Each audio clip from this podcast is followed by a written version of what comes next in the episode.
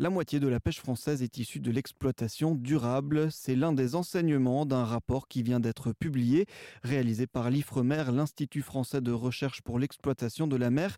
Il fait état des volumes de poissons dans nos mers et océans.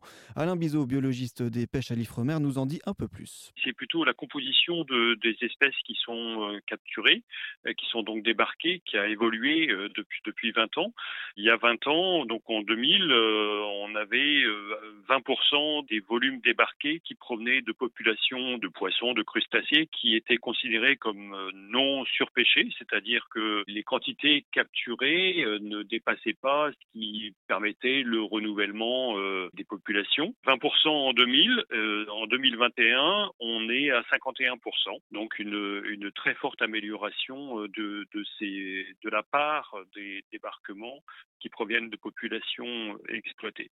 Si on parle de volume de débarquement, on a plutôt une baisse entre 2000 et 2021 qui est liée essentiellement à la diminution du nombre de, navires de pêche depuis 20 ans. Quand je parle de 51% de, mm. des volumes débarqués en 2021 qui proviennent de populations non surpêchées, quand on dit non surpêchées, en fait, c'est un des critères de la durabilité euh, des pêches. Hein, il y en a beaucoup d'autres puisque le, la, durabilité, c'est le développement durable. Il y a trois piliers, à la fois la partie environnement, mais aussi économique et, sociale. On s'intéresse là pour l'instant euh, uniquement à l'état des populations, euh, des populations exploitées. Un constat qui ne doit pas faire oublier que près du tiers des espèces restent dans une situation entre surpêche et effondrement de la population.